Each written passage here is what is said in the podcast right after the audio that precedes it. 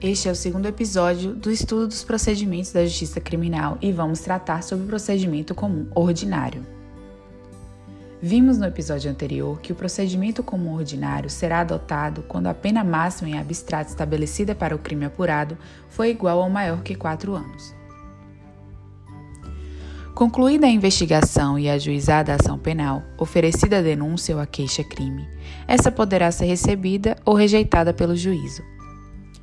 Caso for rejeitada, existe a possibilidade de um recurso em sentido estrito cabível a interpor, conforme o artigo 581 do CPP.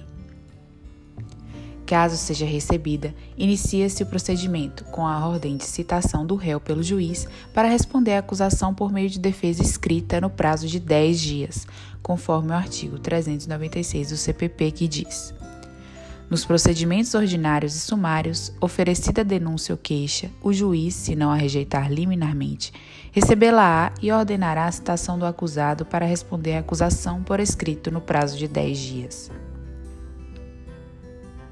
A partir da resposta à acusação, o juiz pode absolver sumariamente o réu nas hipóteses do artigo 397 do CPP. Depois, se necessário, faz vistas da resposta à acusação ao Ministério Público ou ao querelante, para se manifestarem no prazo de cinco dias. Não ocorrendo a absolução sumária e seguindo o procedimento, o juiz designa audiência de instrução e julgamento, intimando as partes para que fiquem cientes da data da audiência, conforme o artigo 399 do CPP, no prazo máximo de 60 dias Importante dizer que esse prazo, na prática, não importa nenhuma penalidade. Na audiência, primeiro, ouve-se a vítima, caso for possível.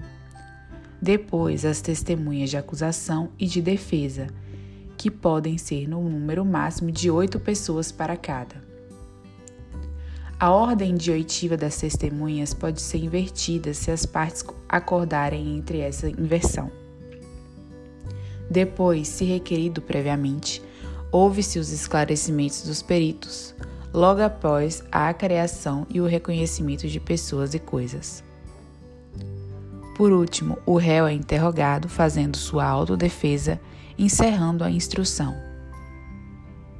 Depois, podem ocorrer pedidos de diligência se as partes tiverem interesse.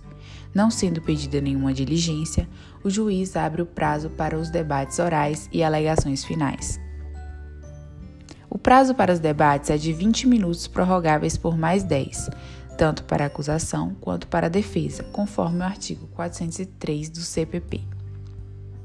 Finalizando os debates orais, o juiz pode proferir a sentença em audiência. No procedimento ordinário, de acordo com o número de acusados ou complexidade da causa, o juiz converte os debates orais em memoriais escritos pelas partes no prazo de cinco dias sucessivos, ou seja, primeiro a acusação apresenta e depois a defesa.